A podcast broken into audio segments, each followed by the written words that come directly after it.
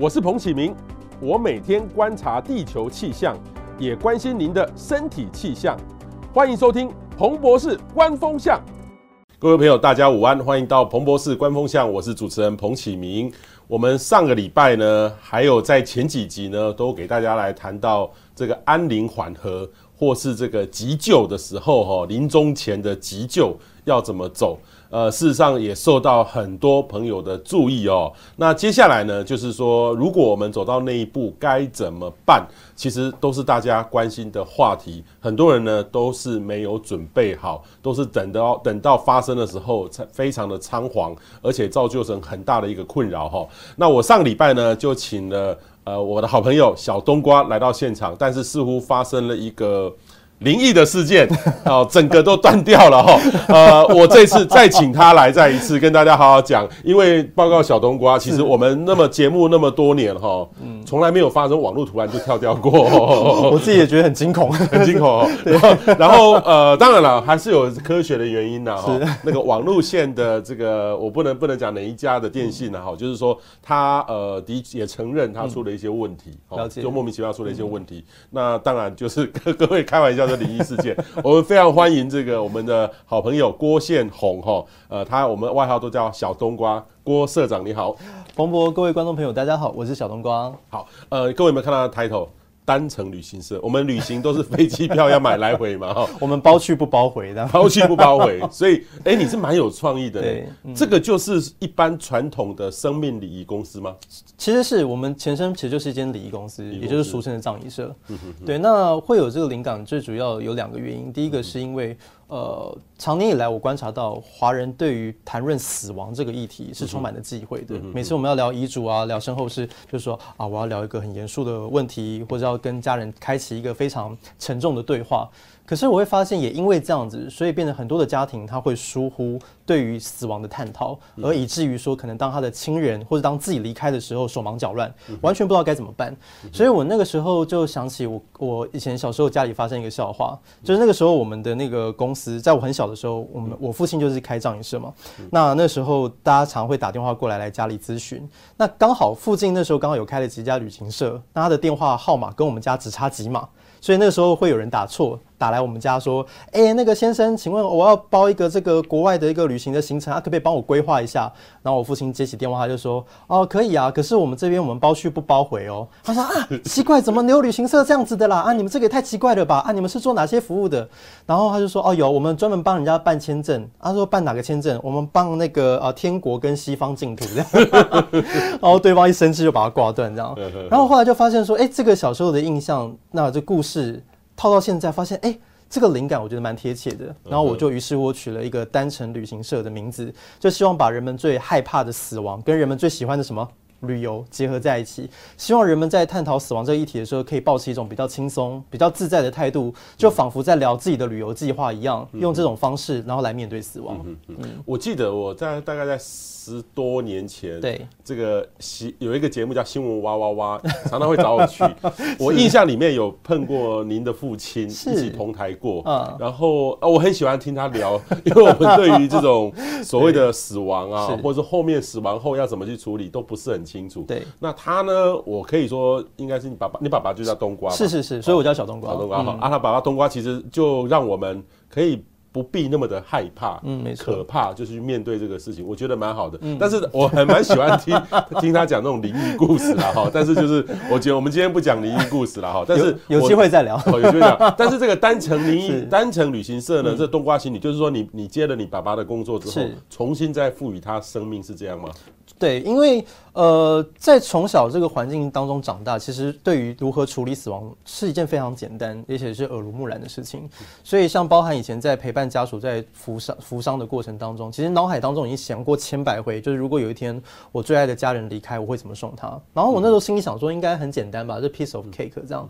可是，直到我在我二十三岁那一年，然后我父亲因为罹患肺腺癌，从他知道生病、住院到离开，前后清醒的时间不超过三个礼拜。三个礼拜就就走了？对，非常快。就是你知道他，我知道他三个礼拜前都没有症状，没有没有。然后就是等他住院到到他正式离开，断下去三三个多礼拜，前后不到一个月。那这件事情对我产生一个很大的打击，就是呃。当他倒下来，我很难过。那哭完之后，拿起电话就安排一些身后事的事宜，什么时候洗澡、换衣服，然后呃入殓、放进棺木、火化，这些流程对我来讲驾轻就熟，我一点都不会感到多为难。可是当我后来回过头来想，就是我发现这是我真正意义上第一次成为所谓的家属，而在那个时候我回顾，我发现我有很多东西我根本搞得乱七八糟，甚至是一塌糊涂。举例来讲，比如说当我。在医院的那个阶段，过去我们身为业务，可能就是递名片，好、哦、跟你讲说啊，我们公司包套契约多少啊，一次重金有三位师姐两个小时四千五百块啊，然后讲完报价之类吧，噼里啪啦讲完之后啊，我们转身就走。可是我们不需要停留在病房里面，像那个时候，当医生进来告诉我们说，你父亲的病不会再好了。然后转身就离开，在那个空间当中，你要怎么样跟他相处？你该怎么样跟他对话？你该怎么样陪伴他最后这段路？没有人教过我们。后来就是有读到那个安宁缓和之母赵可士老师有讲人生四道：道谢、道爱、道歉、道别。如果我能够早一点知道，也许我没有那么多遗憾，而我错过那很多的机会。再来。包含我亲呃，我父亲过世之后，他呃，因为真的太突然了，连他自己都没有准备，所以他很多财务上的问题、公司继承的问题、相关等等的这些法律上的，都造成了活人之间很多的冲突跟矛盾纠纷。那这件事情非常遗憾，也因为每个人都有自己的立场，那也没有觉谁对谁错，只在这件事情上延伸。像我父亲过世到现在，今年第八年，我们现在还在上法院，还在在针对这个官司有所争执。有时候回过头来想，会觉得这一切他其实不应该发生。但是我不怪我父亲，因为我知道他不是故意的。可是当我自己在前面的两三年，其实每天就是呃纯正心寒，然后法律的攻防，然后去常跑律师时候，快跑会计事务所，然后我就心想说，如果有一天我离开了。我不希望造成我太太 或者我小孩的困扰，所以我那时候我就很认真思考说，如果我们之前被称为叫殡葬达人，我们都会遇到这样的状况，更何况是一般的社会大众。所以我开始就是呃拍摄影片，然后做自己的 YouTube 频道，跟大家开始去分享很多关于殡葬处理的身后事的一些知识。为什么？因为台湾现在的殡葬治丧时间越来越短，以前可能一个月、三个礼拜，到现在可能一到两个礼拜就解决掉，甚至更严苛的讲，从你亲人一倒下开始算。不到四十八小时，你要决定超过一百项你从来连想都没想过的问题。你说倒下来，对，就是真的要告离我们而去，对，我们要送走他四十八小时，要有一百多项要做决定的事情。对啊，那你说他怎么那么快？不是两三个礼拜吗？嗯，当然没有啊。为什么？因为你你是告别式已经要先确定好日期，往回推，你中间有很多事情要进行，可是你就只有那短短的一一两天，对，你要做判断。举例来讲，哈，比如说遗照要哪一张？你给要你给你亲人要穿什么衣服？呃，你要用什么样的宗教仪式？你要通知哪些亲友？嗯，OK，诸如此类，这个东西讲讲不完，很多。然后你就要在那里一两天之内要决定。可是问题就来了哦，嗯，对，现在少子化，一个两个，对，好，一个两个，或许他压力很大，是，但是他可以做决定。那如果是一堆、嗯、一堆的亲戚，那个叔叔伯伯阿姨，那不是就很难做决定，就会吵架了。哦，非常多，而且现在这个状况越来越容易遇见，因为比如说可能呃家里面有多元的宗教信仰，okay, 好比说家里可能长期以来都是佛道教，然后拿香拜拜的，对，然后突然小孩子去外地读书，或者是有一些不同的人生体验，然后突然改变他的信仰，变成基督教，那没有不好，因为那就是他的个人信仰。对。可是当这个游子回到家里面之后，他这个信仰就会产生冲突。嗯哼。然后，所以我们很常会遇到说，当今天亲人过世。那兄弟姐妹可能对于哦，这个我们过世的爸爸或妈妈，到底最后要用什么样的宗教仪式来执行，产生困扰。那有些人就会问说，那很简单呢、啊，就是看他自己生前的信仰是什么就好了。可是他就是没有交代。然后对于有些家庭来讲，他就是哦，我都可以接受，哦，子女的爱我都可以。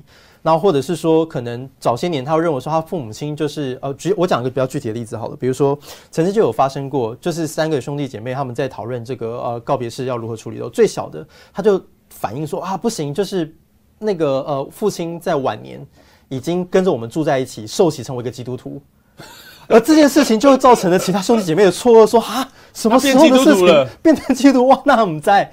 那你要想，就是这是一个多么样错愕的事情。那你就回到我刚刚讲，就在那一两天，你就要下判断跟决定，说我该怎么做。嗯，所以这件事情很容易造成家里很多的矛盾，甚至是冲突。那或者是好，今天宗教官拿到一边我不谈，还有另外一个很容易吵架的是什么？比如说，我到底要用呃比较风光，还是比较简约？嗯，每个人价值观也不同。有人会跟你讲说，哇，爸爸生前交友广阔，为人海派。对啊，他最喜欢热闹，你怎么可以不给他办风光一点？嗯，然后有些小孩就会觉得说，算了吧，那个都那么多年都没有联络了，对啊，而且我们其实现在家里的状况，其实我们经济能力也没有到很好，我们是不是应该低调一点比较好呢？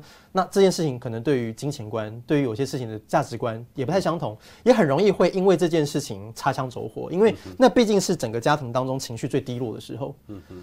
那所以只要有一一句话、一个表情、一个态度不对，都很容易会造成家里内部的嫌隙，而搞得四分五裂。所以其实我真真心是觉得说，呃，这些事情是每个人必经的过程，它就有点像是我们人生最后的一个毕业考。那你有事前准备，我不敢说你可以得到一百分，但起码你可以及格。就是你在做好充分的准备的过程当中，你可以让自己走得体面。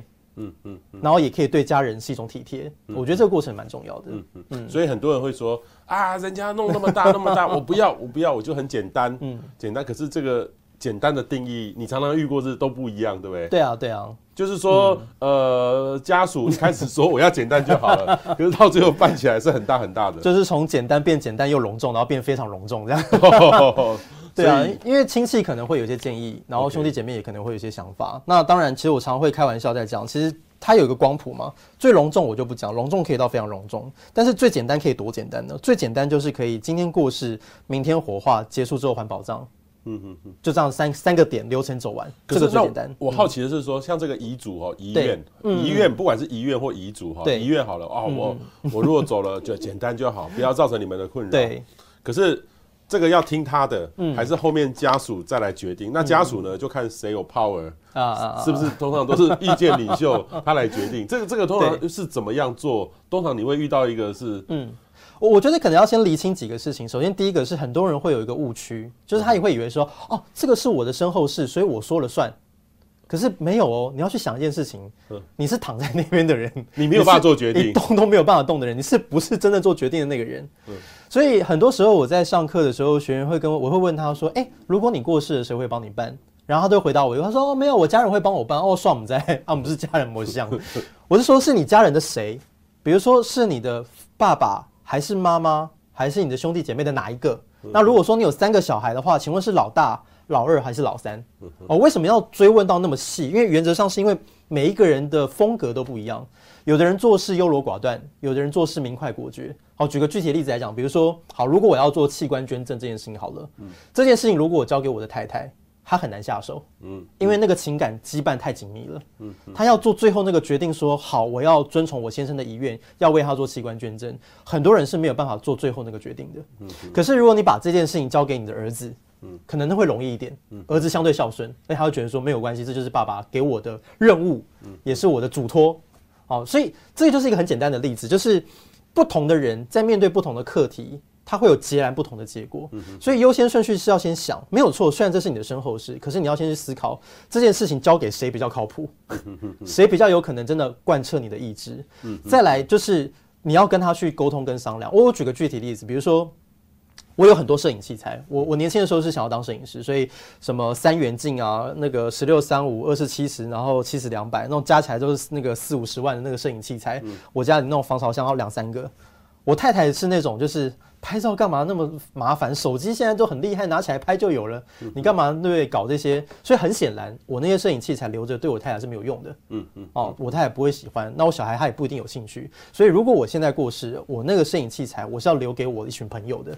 哦，对，这样哦，没有，因为卖也卖不了多少钱嘛，因为那个都已经有点年年纪了，所以它也比不上现在最新的科技跟技术，所以你说要卖，它也卖不了多少钱，它也很难脱手，所以我想要把它变成纪念品送给我一些朋友。嗯嗯。可是这件事情就回到我刚刚讲的，那我的执行人是谁？以我现在来讲，是我的太太。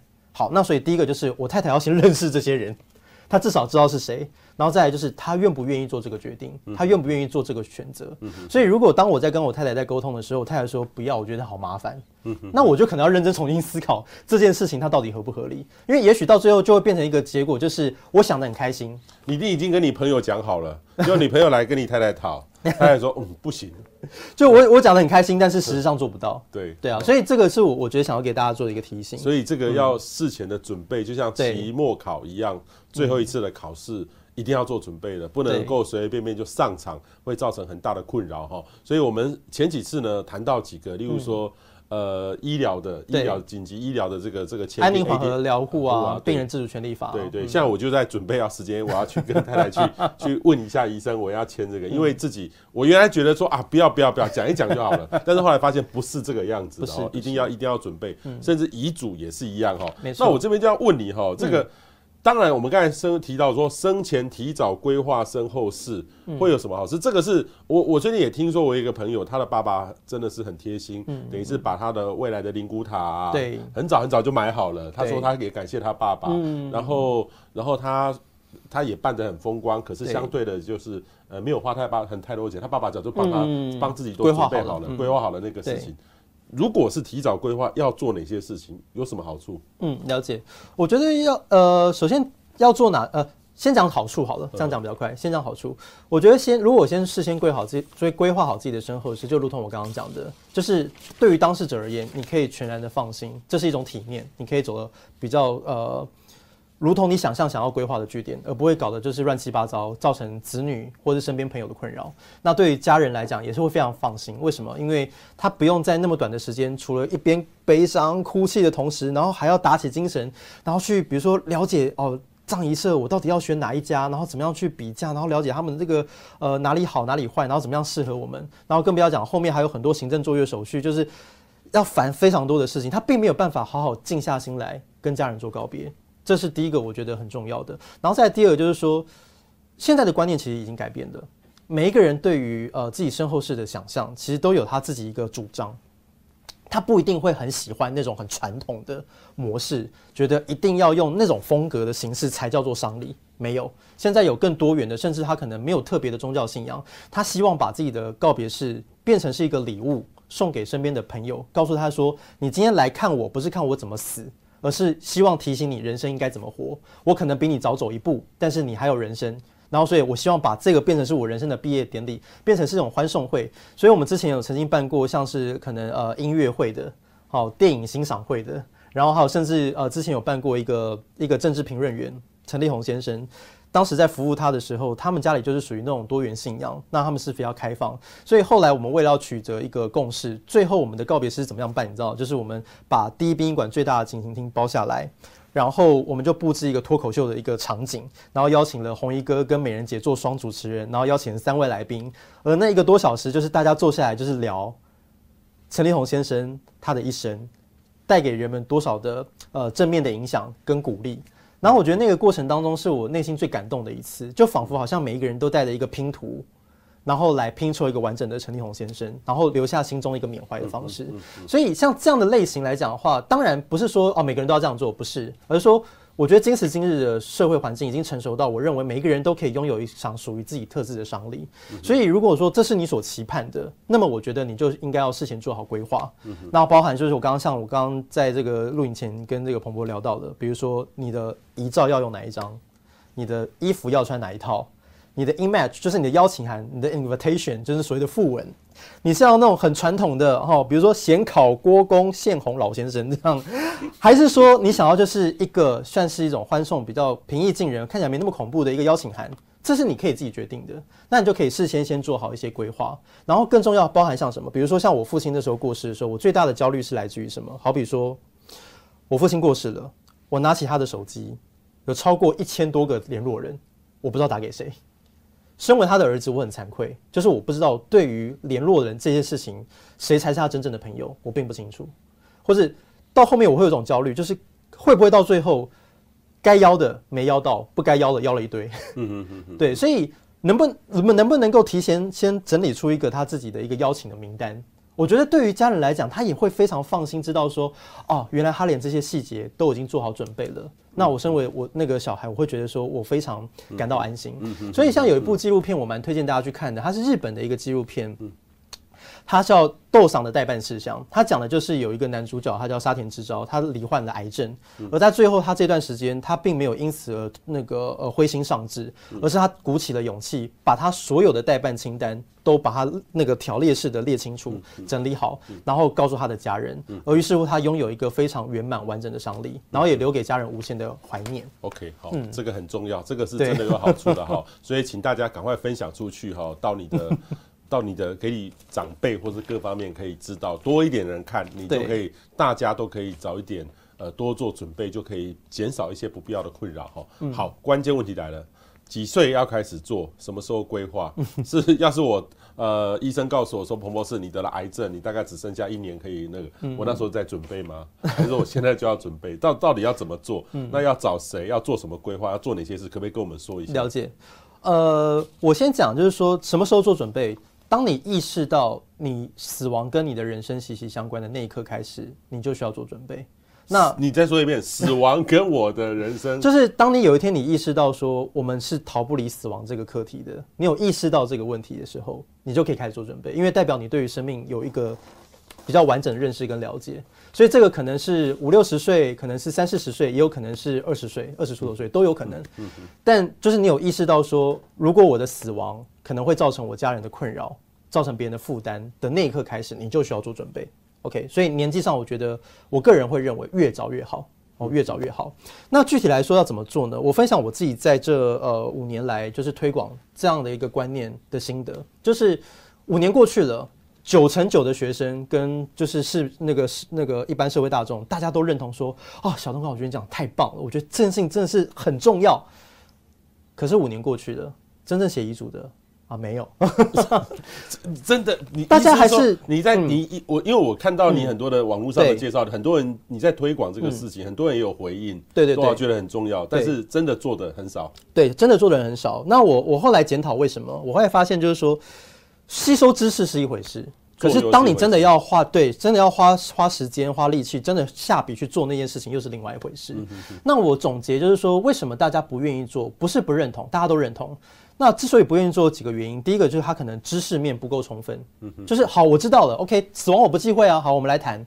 可是那我具体我到底要写什么？我没概念，嗯我没有方向，嗯我不知道该怎么做。第二个，我可能我设定一个，比如说我一个下午的时间，两到三个小时，我静下心来，好，我要好好写。可是会发现说，哇，这课题太繁繁，这太繁杂了，这内容多到你可能不是一个下午可以搞定的东西。嗯，对，比如说像刚刚上次彭呃彭博讲到，上次聊到病主法或者安宁缓和治疗，光这件事情，嗯，你可能就要花很长一段时间去思考，你还不是只是听老师跟你分享而已，分享完之后你还要去评估，哦对吼，那我这个到底是要签还是不要签呢？那我遇到这个状况，比如说我如果是植物人的时候，我应该要什么样的情况之下才要选择放弃呢？嗯嗯嗯，可能光这个课题你就要花很长一段时间去消化、吸收，甚至沉淀，你才会有一个结果。然后更不要讲说你有非常多的项目要做选择，所以我这边给大家一个建议，就是如果你是一个新手，就是新手，今天对今天你是第一次听到说啊，我这个可能要来写一组，这是新手哦，初学者第一个阶段，我觉得建议可以做的，这个大概两两三百块就有了哦，对啊，这便宜一点甚至可能一百多块都有哦，就是你去文具店去买一个这样的资料盒，然后要做的事情什么呢？非常简单，非常非常简单，就是今天你只要有一个念头，比如说我想要说啊。我那天听彭博讲说，病主法很重要，赶快签。好，那我觉得好，病主法很重要，赶快签。我就拿一个便签，便条纸也好，废纸也好，随便，你就拿一张便条说，我要赶快去去签病主法的这个预立医疗遗嘱。好，然后写上今天的日期。写完之后不用想了，就丢进去，在这个盒子里面。好，然后呢，你就想到什么丢什么。那当然啦，今天如果你心情好哦，今天时间多，你想要多写一些哦，也没有关系，能写多少算多少。但是如果你只要觉得累了，不要勉强自己。就像有一本书叫《微习惯》嘛，就是你不要一下子给自己太大压力，因为我们从小到大成长以来，从来没有教过我们要做这件事情，所以你不要妄想说我要一时之间改变自己的行为模式，不可能，好，不可能，所以你就一点一点慢慢累积，好，然后直直到呢，你觉得哎，好像我该想的、该该该整理，好像差不多喽，好，你就选一天，好好把里面那个便条纸，好，全部摊开来。然后逐项逐列的，然后把它整理起来，看是要用电脑打字的 print，还是要把它写下来，随便你看你高兴就好。好，那。这个部分来讲的话，彭博士在录影前他就提出一个疑问啊啊，可是这个没有这个找法律啊找律师来做见证，那这个有法律那个效力吗？好，先讲啊，完全没有，完全没有，包含比如说你什么电脑打字啊，这个原则上也不算的哦。他说他这个有白纸黑字，手写要手写的，对，因为自书遗嘱还有自书哦，法律上那个条文规定非常的严谨，所以如果你是电脑打字，上面有附签名，这是不算数的，哦，这是没有法律依据的。所以到目到目前为止，它仅止于什么哦备忘录的成分。好，备忘录的成分，也就是说，它就比较像是一种指南，也就是，呃，我知道我的走会造个造我的走会造成很多人的困扰，所以我先帮你先整理起来。好，要做不做随你，你高兴就好，但至少反正我把我的想法写在这里了。那这就对于我的家人啊一个生活的指南，给他一个方向。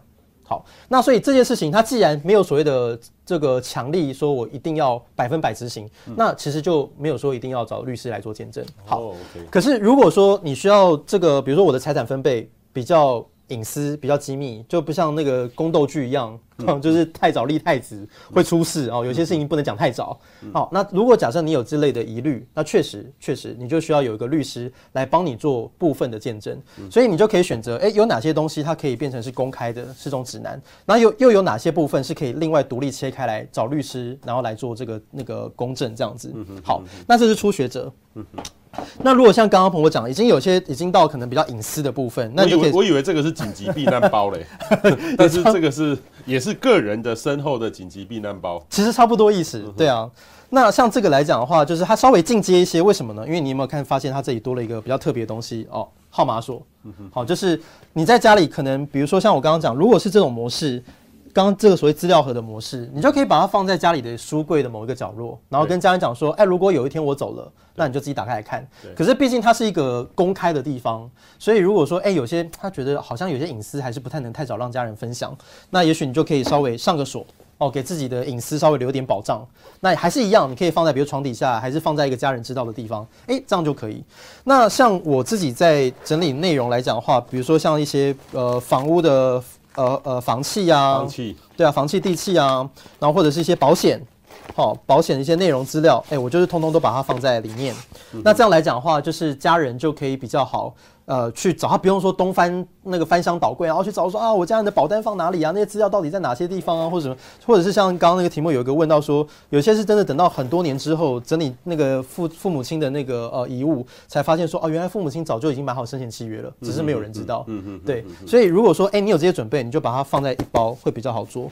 那这里这里面要把，例如说你的提款卡的密码写进去吗？我呃，如果说是银行的话，我觉得停款卡密码倒不用。然后或者是说，比如说银行存那个存款金额多少倒不用。可是你可以留下，比如说我主要往来的银行有哪些哦，oh. 因为你就留个线头让家人去跑，就是哦，至少让他知道说哦，我有这在这这几间银行开户。然后呃，主要往来比较大笔的是哪，特别是哪几个银行，然后哪几个分行，然后你帮他帮他留留下记录，其实就有点像线头，让小朋友去找。那当然啦，其实现在因为国税局有推出一站式查询的金融服务，其实去一次就可以。对对对。但是你还是要到每一个银行去把那个银行再处理。哦，是是是，是要。对，所以其实说呃。找找这个银行资料，其实那个国税局其实他会帮你做一站式金融查询，其实他就帮你把这个整个清单列出来。其实对于现在的都市人来讲是非常贴心的一个服务，这样子。那确实就像彭博讲，但是如果你要进一步的去结晶账户，然后或者要做好遗产那个那个分割遗产继承的话，那确实还是要去有些银行还是要亲自去跑各各分行，有些有连线，有些没有连线。那这个来讲的话，当然就需要再花一些时间去跑这些流程。不过如果你能够为亲人做到这个程度，其实已经为他们。减缓非常多不必要的麻烦了。但是你做这个，嗯、要不要连带把我身后的，嗯、例如说我的骨灰要放哪里，嗯、然后要不要找好什么葬仪社，要怎么做，都要写进去了？我觉得要做这个事了吗？我觉得可以啊，就是如果能写，当然一定是最好。嗯，可是这个时候就要找葬仪社来谈，说我以后死了就要什么 package 吗？呃，我我觉得葬仪社是这样，葬仪社的话，我因为以前大家是避而不谈，对，对所以生前契约它起了一个非常棒的功能。就是大家终于可以透过生前契约开启对话，嗯哼，就是我们可以针对里面的内容来来讨论，来了解说，哎、欸，这些东西是不是需要，然后这个是不是、嗯、这些东西是不是适合我们，嗯哼，嗯，好，可是就如同像我刚刚讲，可是因为现在环境的变化其实很大，嗯，你没有办法预测，比如说很多人会问我说，哎、欸，小东，你有办法预测十年、二十年之后台湾的殡葬环境会变怎么样？我告诉你，我不知道，我不知道，因为殡葬环境的文化的繁琐跟简单，甚至它的一些模式，它是一个流行。举例来讲，比如说在三十年前，其实你知道没有那个火葬比例不超过百分之十，你知道？对，对，都是以土葬为主。土葬为主。然后短短不到你知道二十年之间，就是瞬间从土葬变火葬。对。所以你也很难去预测到说未来二十年之后会变成什么样，其实没人知道。嗯、然后你知道以前呃，在三十年前，一个平均商户的丧礼费用大概会在六十到七十万左右。一个丧礼要六十到七十万？差不多。三十年前。这么多啊？嗯，很多。三十年前要就要那么多了，我觉得有几个面向，一个是因为在那个时候台湾的经济状况其实非常不错，然后再来就是那个时候生得多，所以大家可能比较没有感觉，因为家族人多，大家兄弟姐妹分摊起来，其实也跟现在差不多。嗯哼。可是现在少子化，可能一个儿子一个女儿就要负担所有的丧葬费用，嗯、那那个负担就会变得比较重。嗯、所以从以前的五六十，后来的四呃三四十，到现在的一二十，这个数字还有在往下 就是调整的趋势哦。一二等于是 total 说，假设过世从医院出来或怎么样，到最后对办完这些一至少要一二十，嗯，这是最最最最基本的。对对对，至少至少呃。当然了，当然，如果说你要在今天再更极端一点，就像我刚刚提到，比如说，因为丧礼这种东西很有趣，它不是一个所谓的必须。嗯哦，你说它什么什么不是必须？我听不懂，那是人走了怎么不是必须？我的意思是说，因为我们有个比较有趣的地方，是因为中华民国的法律没有约束你怎么样办丧礼才是合法的。哎，对啊，所以所以也就是说，今天如果我就是从医院过世，我直送火化，然后火化完之后骨灰直接环保葬，有没有人可以阻止你？没有啊，你高兴就好。而这中间需要花什么钱吗？没什么钱需要花，而这个就最简单。而剩下你要在网上，比如说因为自己的呃宗教信仰的需求，或者是一些比如说告别式，可能跟亲友之间彼此好好说再见的这个需求，然后才会慢慢的往上加。就拿一个比较简单的例子来讲好了，比如说像结婚，好宴客三五十桌算不算是一个？也算吗？嗯，十桌算不算？嗯嗯，五桌、两桌，甚至我不办宴席，我只公证。在法律上只有个依据说啊，我们结婚的，嗯嗯，算不算结婚？也算嘛，嗯嗯，所以它并没有一个强制力，所以在这件事情它是有一个非常大的弹性。那回到一开始，彭博在讲说要不要先那个呃找好礼仪公司，我个人的建议是先做好功课即可。尽可能的保留一点弹性在自己身上，因为你没有办法预测未来十年、二十年会产生什么样的变化，甚至你也没有办法保障说，包含比如说以我自己小冬瓜为例好了，我也没有办法保障我十年、二十年之后我的公司会变什么样子。所以你可以先物色你觉得你可以信赖的礼仪公司，可以坐下来先跟他去去了解说，哎，如果我有这些需求，你能不能够满足我？那如果说你满足我的前提，那我需要准备多少预算？如果在这件事情上是成立的，OK，那你就可以先把这个礼礼仪公司。做成你的口袋名单，说，哎、欸，我喜欢这个礼仪公司，那我就先锁定它，那我就把它写在我的备忘录里面。如果有一天我走了，就找这间礼仪公司，没有问题。好，可是如果说今天有一天我发现，嗯，小冬瓜这个礼仪公司好像可能没那么适合我，好，我可以随时换另外一家个礼仪公司，我有什么选择的弹性？可是，如果说你今天在你完全不了解任何商品内容的明细之下，你可能贸然的，比如说，好，我就决定这个，然后也签了约，那你就把费用付过去。可是有一天，你突然发现说，哦，原来我付的费用只包含他丧礼的其中一部分而已。和很多另外的东西是等到事后还要另外再追加，再另外算，那这个可能就不太符合我一开始想要规划这件事情的初衷，那就会有一个蛮大的落差。嗯所以这个是会建议大家说，先了解好你的需求，然后做好功课，比什么都都重要。嗯嗯嗯。所以刚刚有提到哈，就是说。呃，有些人的确有帮这个未来小孩子想，所以他买了这个生前契约，可是家小朋友有时候家里都不知道，然后最后最后办完后事之后，才发现说哇，才有买这些事事情哈。所以例如说。呃，我记得以前哈有一阵子很流行，一直在卖那个灵骨塔，现在还有吗？现在还是会有啊，还是会有。但是现在比较麻烦，是因为这个呃塔位诈骗也蛮多哦。对，就是你像新闻上很多嘛，就是会有一些那种骗人家退休金。所以关于那个灵骨塔购买，我只有一个建议，就是阴宅绝对不等于阳宅哦，阴宅不等于阳宅，绝对不等于阳宅，所以千万不要把阳宅的概念套在阴宅身上。也就是说，今天如果你喜欢这个标的。你要买来自用，完全没问题。我喜欢，我就是喜欢这个环境的风水，然后我也认为说这个塔位的管理，哎，我觉得很舒服，而且很用心。好，所以我就要购买，我来自用。OK。可是现在不管是生前契约、塔位、灵骨塔等等所有的殡葬商品，只要有人告诉你说买了是可以投资获利的，麻烦请你离这个人远一点。嗯哼哼，百分百来骗你钱。而且这个东西会有蛮大的争议跟问题。嗯、那所以就是关于塔位来讲的话，我会建议大家就是说，第一个你要购买之前，一定要先去，现在有内政部全国殡葬资讯网，可以上网先去查询你所购买这个塔位它有没有合法登记。嗯、这件事情非常非常的重要。嗯、哼再来，一定要实际上去看这个塔位的，不管是它的管理、它的运作。然后甚至说他的口碑等等的，那接下来才可以去做这个选择，因为你一旦下决定了之后，他可能就是你知道世世代代的问题，因为子孙祭祀嘛，逢年过节就要来这个地方，所以他非常慎重，所以一定要谨慎的做考虑。嗯嗯，会不会嗯这个阴宅没有办法留很远，因为那个是最后一个地方，嗯、就一直在那个地方。说不定过了三十几年之后，就变成荒野漫草，或、嗯、是一栋大楼就不见了。哦，非常有机会，非常有机会哦。应该是说要回到说，呃，祭祀这件事情的初衷是什么？哦，okay、就像以我自己来讲，我其实我个人以我自己个人主观而言，我并没有那么强烈的呃宗教宗教观。可是对我而言，我很重视祭祀的仪式感。我个人我非常重视祭祀的仪式感。为什么呢？因为在我自己工作这么多年下来，其实我会看到，很多时候在这个仪式的底层，它有一个非常重要的能力，就在于除了沉淀自己的情心情情绪之外，再来就是什么凝聚家人之间彼此的情感。所以像比如说逢年过节，兄弟姐妹大家可能一起。透过扫墓，然后把大家失散的感情再凝聚在一起。因为兄弟姐妹可能各自到了一个阶段的时候，都有各自的人生跟生活。一年就是除了到农历过节，然后吃团圆饭回家跟爸爸妈妈吃那个聚在一起之外，几乎没有什么时间了。对。然后接下来等到爸爸妈妈各自都离开，在不在人世了。兄弟姐妹很有可能就因为这件事情而散了，嗯嗯，所以我们是透过祭祀这件事情来找回那个情感。那不代表说我一定要买一个塔位，像好比说像现在很流行的有一种所谓的呃呃环保自然葬，嗯嗯，什么树葬啊、花葬啊、海葬，这也是一个非常棒的一个选择。那反正只要对你而言，这个是可以。透过这样的仪式感来凝聚家里面的向心力，我觉得那就会是很适合你的方式，但是它不会有所谓的标准答案。OK，好，没有标准答案的东西哈，所以这个呃仪式感是最重要的哈。然后另外一个呢，之前我们看到日本有很多这种呃生前告别式啦哈，台湾目前有人这样在做吗？多吗？你有承办过这种东西？你会鼓励大家来做这个这样的事情吗？我呃，二零呃。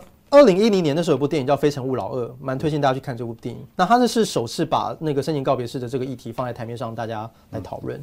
那从那个时候到现在十多年过去了，生生前告别式的状况比较像是呃雷声大雨点小，就是很多人会觉得很有趣，但是真正会办的人其实很少。嗯哼，真正会跨出那一步的多半都是因为他可能罹患癌症，然后他的人生在倒数，然后他才会有这个勇气跟积极度说我要来为自己做好这人生最后的生前告别式。那你问我值不值得办？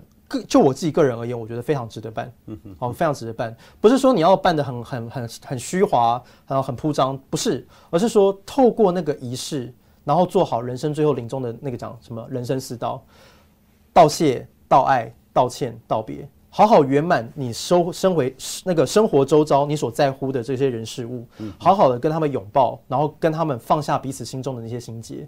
那这样子来讲，你才可以安然的跟这个世界说再见。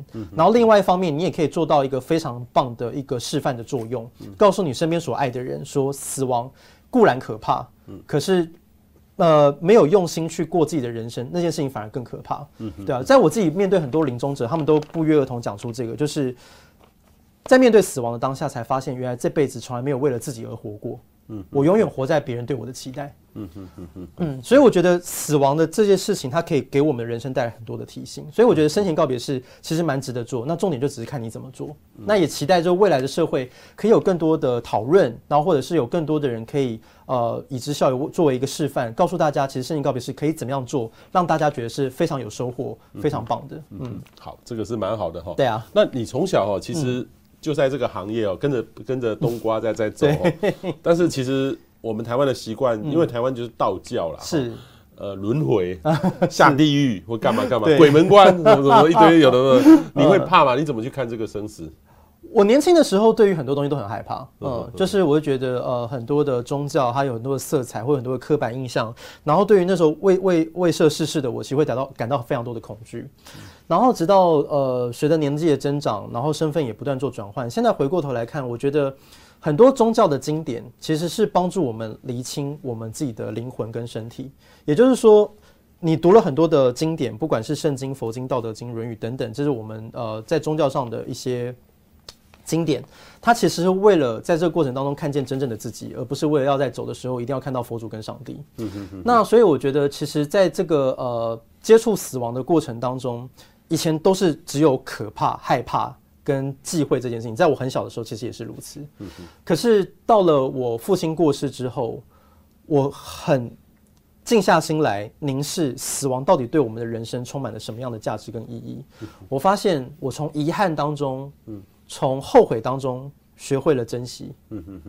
因为我父亲他过世的时候是五十三岁，很早就五十三岁。对，然后他临终的时候，我问他，我说。五十三岁，你会不会觉得不甘愿？嗯嗯。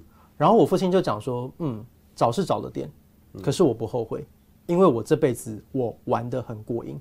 嗯，我父亲从年轻的时候，他从万华发迹是一个地方角头，然后到后来变成是一个通缉犯。嗯，而在这个人生起伏跌那个跌跌撞撞之后，他还清了他的罪孽，然后洗心革面，带着我。从三温暖一路这样成长，到后来变成是人人称羡、鼓励甚至支持的那个冬瓜，甚至他在他过世前，他服务超过两千具以上的无名尸，为这个社会做了非常多的公益，然后被很多人所呃信赖着、支持着、肯定着。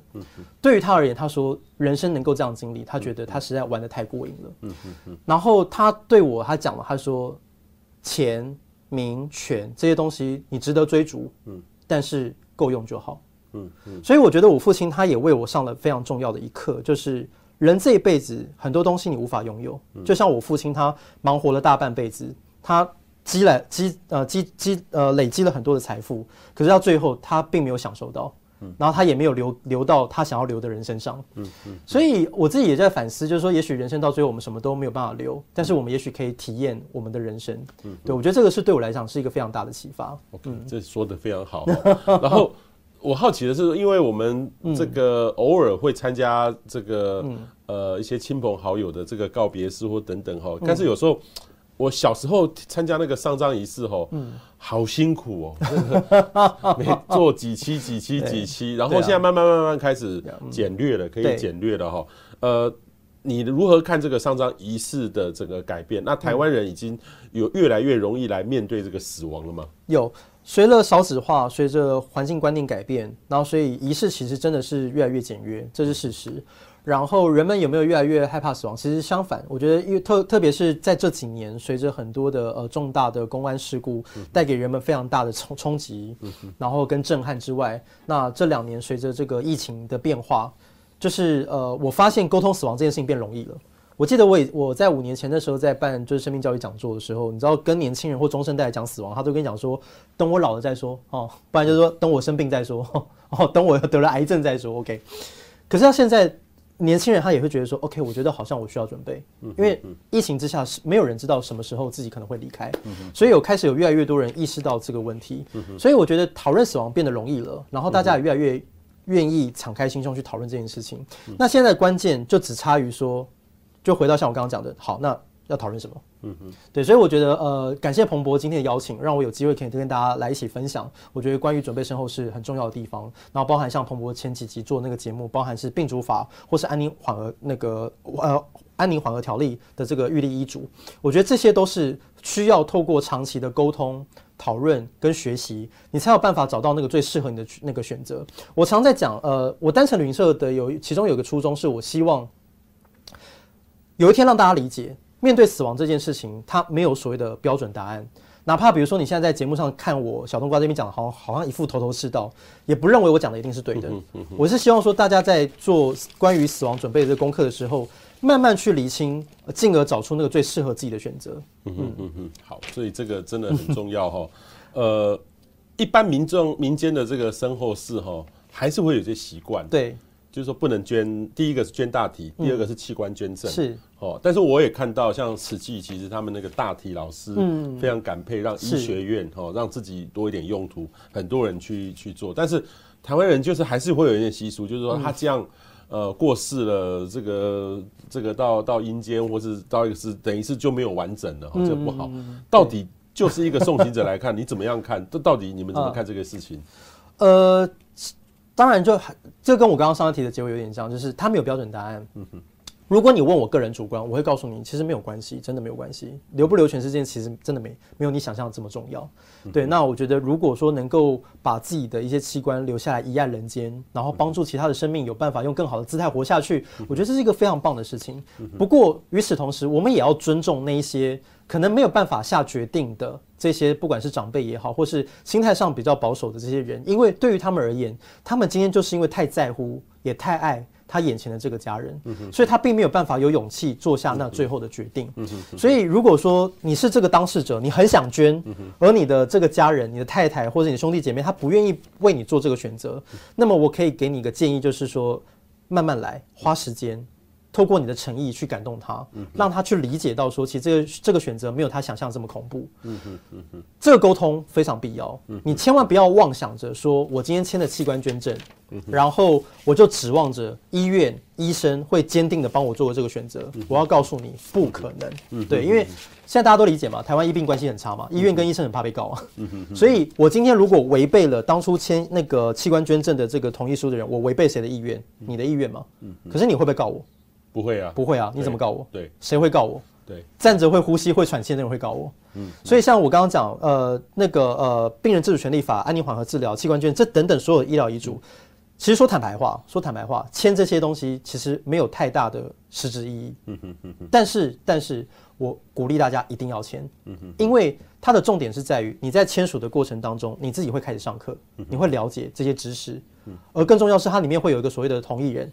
见证人，你要去找那个你的最，呃，跟你关系最紧密的家人，请他来签，然后过程当中也跟他表表达我的态度、我的想法，我希望用这样的方式来执行，而这就是一个过程。我分享一个小故事，呃，我我简短把它讲完，就是 曾经我有服务过一个个案，那个女孩子年纪非常轻，她在骑摩托车的路上被一个车撞死了。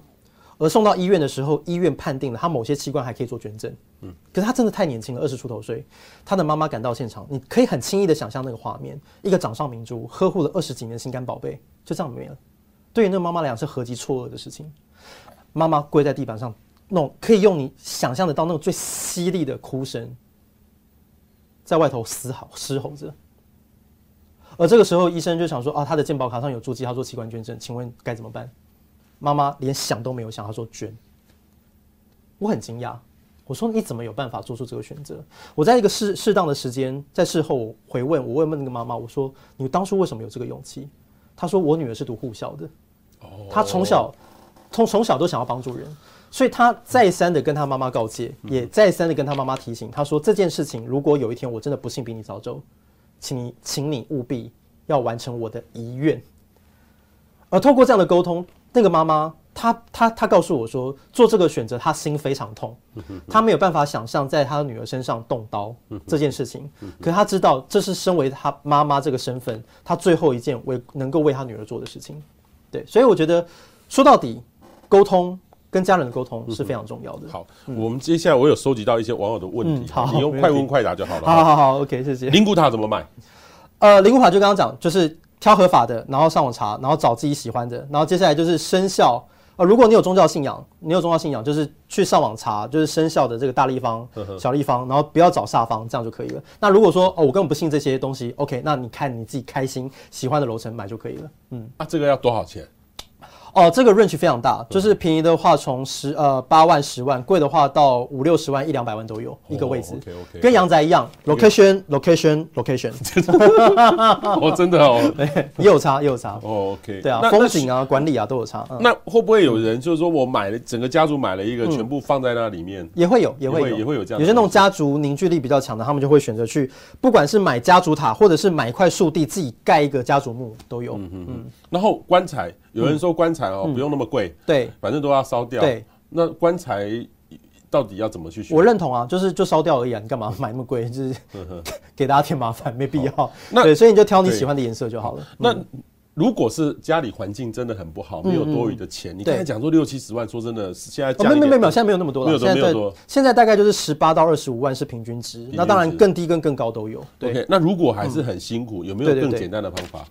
呃，有现在有一些那个县市政府，如果你是低收入户，或是你经济状况是比较属于弱势的，那有一些地方政府他会提供所谓的联合电祭，就是也就是说他会透过呃有些民众的善意捐款，然后来帮助一些弱势家庭，然后圆满他们人生最后的旅程。OK，好，我们看网友问题哦，米娅说哈，父亲，您的父亲在生前有跟你讨论过，嗯，葬礼要用什么仪式，或是要不要救到底的插管吗？你爸爸有做这个事吗？我爸那个时候对于呃，他只很在乎一件事情，就是请让我好走。嗯，不要临时处死我。我爸对这件事情很在乎。OK，对，所以那个时候在医院，就是呃，突然那个警铃大作，然后护理在护理站在那边急救的时候，我就看我父亲的肚子在那个压那个心肺复苏的时候，他肚子像气球一样鼓起来，然后我就含着眼泪，我问我护理站的人员，我说我只问一个问题，我父亲是不是回不来了？嗯嗯，他不敢回答我，他只是点点头。我就说放手，让他好走。就是没有必要去透过这样的方式去折磨他，他过得很辛苦。OK，好，就意思说他朋友的爸爸最近突然就过世了哈，完全没有心理准备，朋友很哀伤。嗯嗯，所以这个生前的这个，你刚才。介绍的这种方式真的很重要。对啊，但是我我也要提醒，哀伤是必然的，不要去排斥哀伤。哦，然后也不要去跟别人讲说什么节哀，就是什么节哀顺变啊，你要加油好起来，然后你还有家人，你还有小孩要养，这就是感化，因为。因为所有的经验都是独一无二的，即使你曾经有失去过惊人的体验，你也千万不要轻易的说出“我可以理解，我可以认同”，这都是没有用的。那那那我，因为我也常遇到这个，例如说现在脸书社群很多的朋友都说，不小心意的事他跟大家说啊，这个怎么样？那你觉得我要怎么说？我也我也只能回答，节哀顺变啊。第一件事情当然要评估了，就是比如说你跟他的社会距离，比如说你跟他的社会距离本来就没有到很很深入。对。那当然，比如说节哀顺变话，不是说不能说。只是说他那个就是一个，我我讲坦坦白话，就是一个场面话。场面话不是说不是说场面话不对不好，因为那就是我们发自内心表达一种关心。嗯，那这个是比较疏远的，因为确实你跟人家又没有到很到很深入，你也没有这个义务，人家也不需要你做到那个程度，所以当然这个场面话是 OK 的。可是如果说今天这个是你非常重视也非常紧密的朋友，那我就就像回到我刚刚讲那个话是没有意义的。真正有意义的是你要成为一个陪伴者，像一面镜子。你不要去做任何主观的判断，你只要告诉他说：“我觉得你现在看起来很哀伤，我觉得说你现在在这个过程当中让我感受到你是不是在陪伴医院的那段过程当中，你承受很大的心理压力。”你都不要用肯定句，你只要用疑问句，试着让他自己。去抒发他的心情，然后他自然而然会在他抒发心情的过程当中疗愈他自己，就如同像我父亲过世的时候，对我来说最大的帮助就是很多制作单位会找我上节目，问我说：“你父亲过世了，那你最大的感受是什么？你的心情怎么样？”然后我就开始会整理我自己的状态，然后当我一次、两次、三次，我不断反复的去陈述这个过程当中，我自己就得到疗愈，我找到我自己的答案，所以我觉得。简而言之讲，就是说不要去妄想透过两三句话去改变一个人的心境，那没有意义。真正能做到就是成为一个陪伴者，陪他经历过那个阶段。那哀伤是一个必经的过程，就如同我，我觉得经历了这三五年的哀伤之后，我觉得哀伤是一个非常重要的情绪。嗯哼，我觉得华人过于。忌讳跟排斥所谓的负面情绪，但是其实我觉得没有必要，因为这个是必须的过程。就像我，如同我刚刚讲，我在遗憾跟后悔的情绪当中，我学会了如何跟家人珍惜相处的时光。所以，像我现在工作再忙，我每天晚上我都会坚持回家帮我小孩子洗澡、说故事、哄他睡觉。因为这个是我在我父亲离开的时候，我最大的遗憾而得到最大的充实，所以很多人会说，小冬瓜你现在看起来活得很幸福，我觉得那都是我生我父亲在那个死亡过程当中教会我的事情。嗯嗯嗯，对。好，这个 Kelly 问到一个哈，你有没有遇过灵异事件？这个 这种家亲人过世这种灵异事件，到底我最常遇到的是说，例如说啊，在做。呃，告别式的时候，突然飞来一只蝴蝶，蝴蝶，它回来了，就这样。当然，我觉得这还蛮有意思的啦。对，我们之前有遇到那很好笑，就是那个供桌，然后就是放一杯那个一个一罐饮料，然后在那个供桌上面，然后那个孙子就过来看，说：“哎，过来看，过来看，我说怎么了？那个吸管在动啊，那个阿嬷在喝汽水啦。”然后我心想说：“哦，阿嬷在喝汽水，因为不是那个会有气泡嘛？对对对对，有时候会有那个，但是。”我们就不会特别去戳破嘛，我就说，因为也许那对家人就是一种安慰，我觉得也挺好，蛮有趣的。所以这个请请大家哈，这个我们多做好一些准备啦，哈、嗯，多做一些准备。好，我们看一下网友的问题哈。嗯。呃，Andy 说哈，现在很流行环保葬，有没有比较省事？环保葬会更麻烦还是更省事？原则上，呃呃，前端的处理其实都是没有变的，没有变。环保葬其实是影响到火化之后的这个处理。举例来讲，比如说。呃，全面的模式都不变，它只有在告别式火化完之后，原本要放进灵骨塔的，变成是把骨灰放到环保葬，他就少了买骨灰的那个。他他其实就是少了，对，他其实就是少了买灵骨塔的钱，就这样。Okay, okay. 对，那至于说呃环保葬，我自己的看法是我鼓励花葬、树葬，但对于海葬我比较保留。呵呵对，那海葬之所以会保留的原因是，呃，之前会有一些家属，他可能海葬完之后，他回过头来会找我说，他梦到他的家人在海里面，觉得水很冷。然后 这真的会这样哦，就是就是，但这是家属的实际状况嘛，就他会跟我跟我说，他说他被托梦了，然后这个时候我们也只能你知道，就是爱莫能助，就祝福，因为没办法，那顶多最后就是透过他宗教信仰的方式，让他心灵得到一个比较好的舒缓。Okay, okay. 可是这件事情就比较难。那树葬跟花葬，毕竟它还是有个比较明确的根据地。所以不管是祭祀上也好，或者他心理上的压力，可能比较不会这么大。对，那阿吉也问到一个海葬要怎么拜啊？去找任何一个大海来拜吗？呃，之前我遇过一个家属很有趣，他是在。海葬的当下，就是前一刻才刚在海中央，然后撒完骨灰之后，然后他就跟我说：“我能不能够要这边的那个坐标经纬经纬定位？”我说：“你要干嘛？”他说：“我之后如果每年扫墓，我要包船过来。”我说：“你这样成本会不会太高一点？你这个扫墓的成本也太高吧？”他说：“不会啊，因为他那个商家他是选那个就是外海，然后那一片是可以看到鲸鱼的。”然后他就说：“你看这种扫墓还可以包船出来看鲸鱼，这样多疗愈啊！”我说：“哦，这个尊重哈，就是我觉得那蛮有蛮有趣的。然后这就是一个方式。那当然了，不是每个家里的经济状况都这么好，所以呃，有一些我会建议，就是说，如果你已经真的选择海葬了，那我就会建议，比如说你在呃出海的那个码头，比如说像你呃双北北台湾最多出海码头都是在渔人码头那边。好，那你就可能比如说约一个，比如说淡水日游。”然后就是在那个，比如说出海的附近找一间餐厅，然后大家聚一聚，也是一种扫墓的方式。就是因为就像像如同像我刚刚讲的形式，其实坦白讲不重要。我常在讲一句话，到底是人在服务仪式，还是仪式在服务人？这件事情一定要搞清楚。我们今天扫墓的目的跟重心，其实为了凝聚人的向心力，所以形式上其实是可以随着环境跟家庭观念是改变的，那没有关系。OK，对啊。但是问题是说，我看到那个《俗女养成记》里面，那个他跑去他阿嬷的，然后他说阿嬷有骨头，阿嬷你搞我骗，真的会这样哦？没有，那是礼仪公司不认真啊。那个如果要哦，也不对哦。丹丹，我更正，因为剧情它就是要放骨灰罐。好，更正，应该说，如果你有预设到你是要做环保自然葬的，那就有一个很大的关键，就是你的骨灰要研磨成粉。嗯哼，就是你要特别请。那当然，《熟女养成记》是因为它是。它的这个剧情是突然插出去，那所以那不能怪他，不能怪礼仪公司，那不是他的错。可是如果说你你是有预设说我要做环保葬站，就你跟礼仪师公，呃，你跟礼仪公司讲就好，他一定会帮你跟宾馆去申请研磨。哦哦，我们就会把它研磨成非常细的粉末。OK，对对对对对 OK，好，好，这个网友问哈，呃，遗照突然掉下来是要传达什么事情吗？呃，就是他没有挂好，就可能要买那个那个某某啊某 N 挂钩。好接着问说，这个塔位要怎么挑？背山面海，越高越好吗？越高越好。我觉得，我觉得风风水这件事情在塔位上它比较没那么讲究。土葬的话，我就真的会比较谨慎一些。但如果说灵骨塔，我觉得还好。所以真的就是你去现场看。然后你觉得那个环境氛围给你是舒服的，第一关至少就过了。Okay. 那再还是回到我刚刚讲的塔位是否合法，Okay. 然后再来它的管理。比如说有的塔位就是他他的态度就是我给你个置物柜，然后我买就是让你放在里面，可是他没有服务可言。哦，可能你走进去你就看到一个老阿伯那边听收音机，然后那边摇椅在那边晃这样子。很多是这样的嘛。也也不能说很多啦，就是有部分的塔位是这样。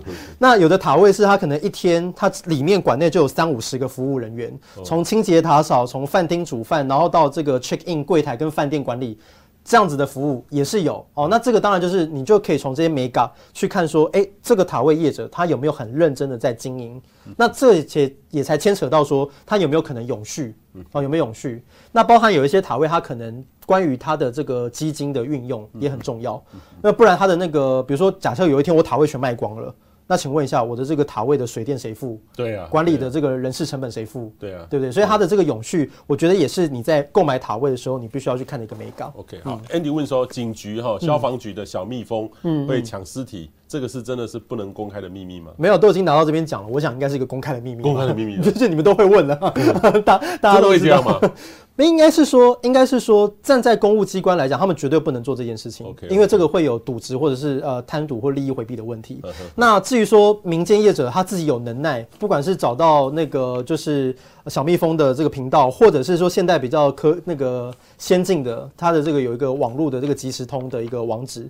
他们可以找到一些账号密码，可以去看最及时的这个资讯。那是也是殡葬业者他们自己想方设法的能耐，但是要先强调这个东西是不合法的。OK，对对对对对，对。好，我们看往下拉一下哈，往下拉一下。好，最后一题哈。嗯。这个 Tim 说哈，台北市殡葬处收红包被剪掉侦办，嗯嗯，这个是潜规则吗？哇，这个水很深啊，是。是哈。对。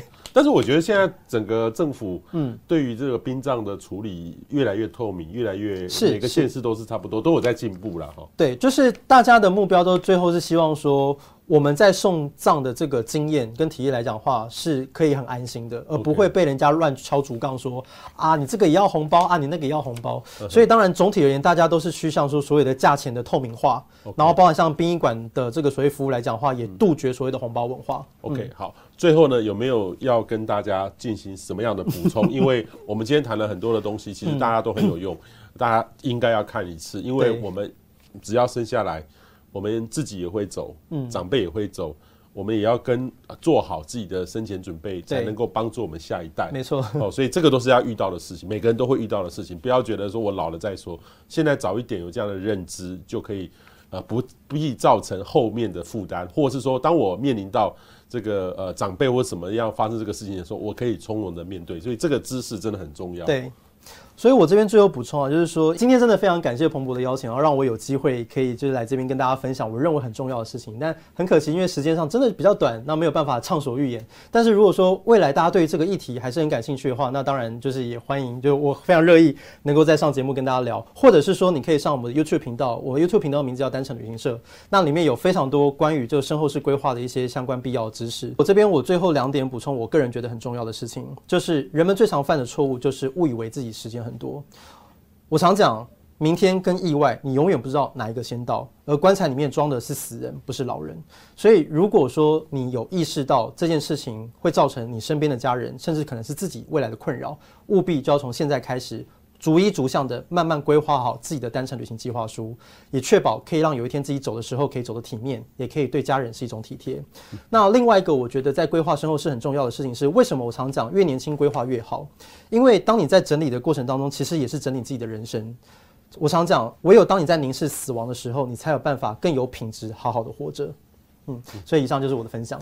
谢谢彭博的邀请，谢谢小冬瓜哈，也也希望呢大家能够。走到我们最后一程的时候，那种这种单程没有回头票的哈，没有返程票的这个旅程当中，我们可以走得更顺利哈。谢谢，谢谢冬瓜，谢谢，谢谢，我们下周见。